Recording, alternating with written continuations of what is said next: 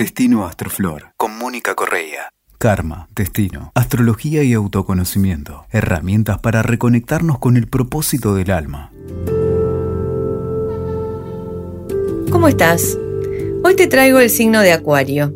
Acuario es algo así como el espacio viviendo en tu propia carta, el lugar donde el universo se filtra en tu espacio interno, pero por lo extraordinario que tiene Acuario, hay partes que nunca van a ser comprendidas.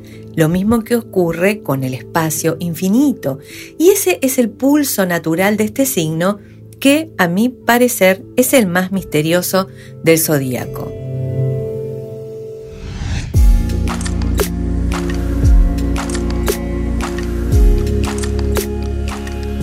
De alguna manera, Acuario representa la poesía del universo y su lenguaje. Tiene en su naturaleza algo de cósmico, de extraterrestre, de raro. Todos los acuarianos se sienten de otro planeta, abandonados en este lugar, acá en la Tierra, y rodeados de humanos, razón por la cual no tienen otra opción más que unirse a la humanidad y co-crear con ellos.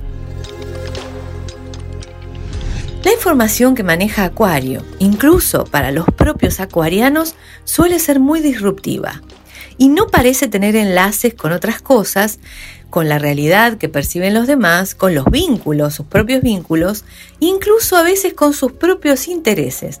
Muchas veces los acuarianos viven situaciones que sorprenden a los demás y a ellos mismos. La sorpresa está a la vuelta de la esquina.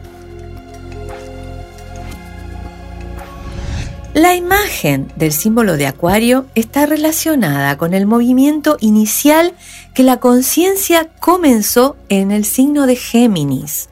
Está en la tríada de aire.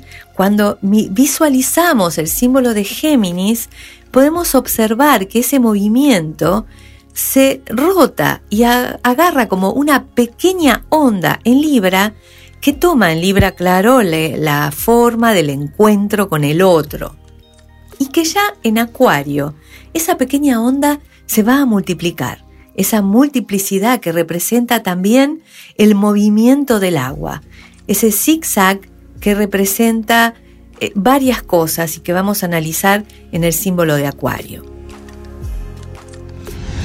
Acuario, respecto del movimiento del agua, rige la época del año en la que ocurren los derretimientos de los hielos que se formaron naturalmente en el tiempo de Capricornio el agua fluye e inunda los valles, llevando la vida a lugares lejanos. Por eso, el símbolo también recuerda el movimiento del agua empujada por el viento. O sea que también es el viento, representa el movimiento del aire, que es el elemento que estamos analizando. Pero también representa el movimiento de la luz cuando funciona como onda. Y cuando hablamos de la luz, estamos hablando de Acuario como el portador de la luz para la humanidad. Portador de la información, portador de la nueva información, la nueva visión. Y todo esto tiene relación con Júpiter, que es el regente esotérico de Acuario.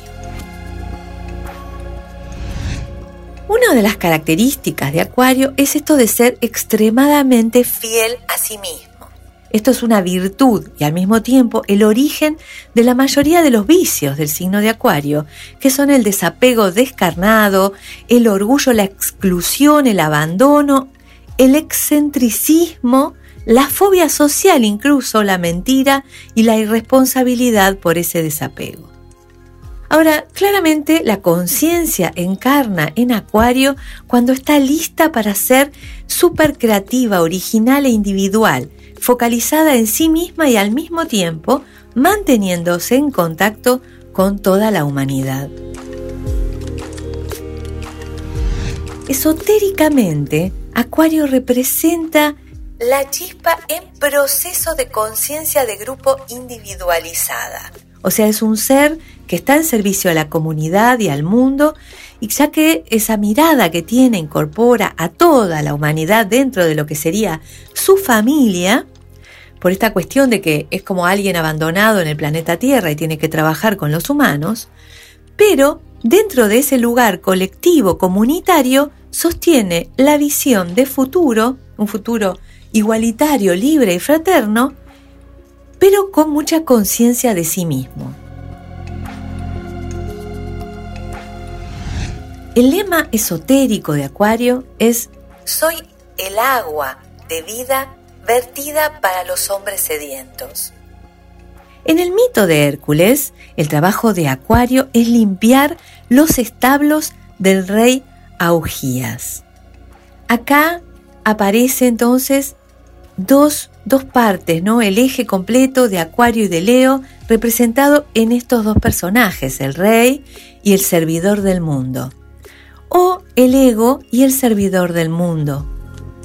Para realizar esta tarea, Hércules utiliza su mente con inteligencia para destruir unos muros que rodeaban estos establos y direcciona dos ríos, exactamente como el símbolo de Acuario hacia el lugar deseado, hacia el lugar, digamos, de los establos, para poder romper, limpiar esa, con el agua misma los desechos de los animales. O sea, igual que en el símbolo de Acuario, en el mito de Hércules, se limpia gracias al fluir del agua.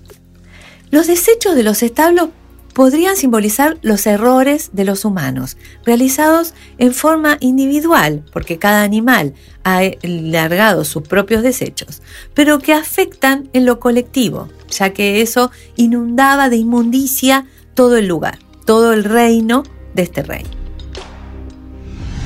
O sea que la información que nos trae este mito es que todo es en red, todo está interrelacionado y el trabajo de Acuario es sobre lo grupal, aunque lo realiza en solitario. El lema desde el punto de vista de la forma es que el deseo en la forma rija, o sea, deseos que de pronto en esta imagen de los establos han generado gran cantidad de basura que apabulla por su pestilencia y que a pesar de eso se abandonó, se ignoró la tarea de limpiar.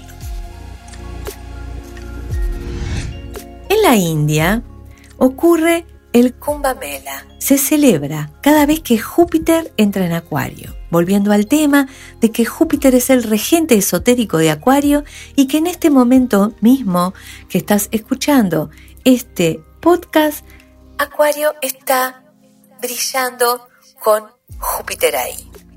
Entonces, ¿qué significa este, esta celebración? Es el momento en el que se revive una alianza que realizaron los devas, los dioses, con los asuras, los demonios, con la idea de batir el océano primigenio de leche y trabajar juntos en, en la creación de un néctar, un néctar sagrado de inmortalidad, como un momento de equilibrio entre las fuerzas de la luz y de la oscuridad esa celebración comunitaria que lleva a millones de devotos a sumergirse en las aguas sagradas del Ganges para justamente recibir la bendición de la Madre Ganga. Esto que, estamos de alguna manera eh, viviendo ahora con esta entrada de Júpiter en Acuario, nos trae la el recuerdo de esto de soy el agua de vida vertida para los hombres sedientos, el agua de vida, el baño de inmortalidad, el baño sagrado que Júpiter de pronto como regente esotérico de Acuario nos está trayendo, más allá de que en lo extraordinario de estos tiempos que vivimos, también ha entrado con Saturno y ha marcado el nuevo tiempo, de lo cual, bueno, ya te lo conté en otra oportunidad.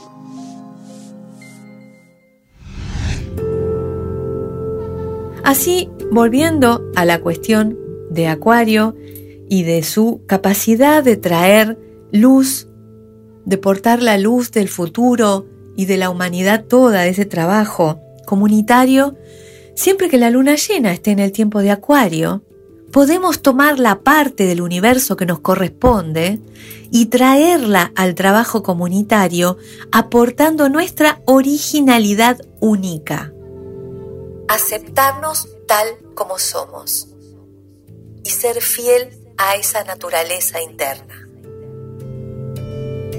Eso es lo que podemos aprovechar en las lunas llenas de Acuario. Que estés muy, muy bien. Escuchaste Destino Astroflor con Mónica Correa. WeToker. Sumamos las partes.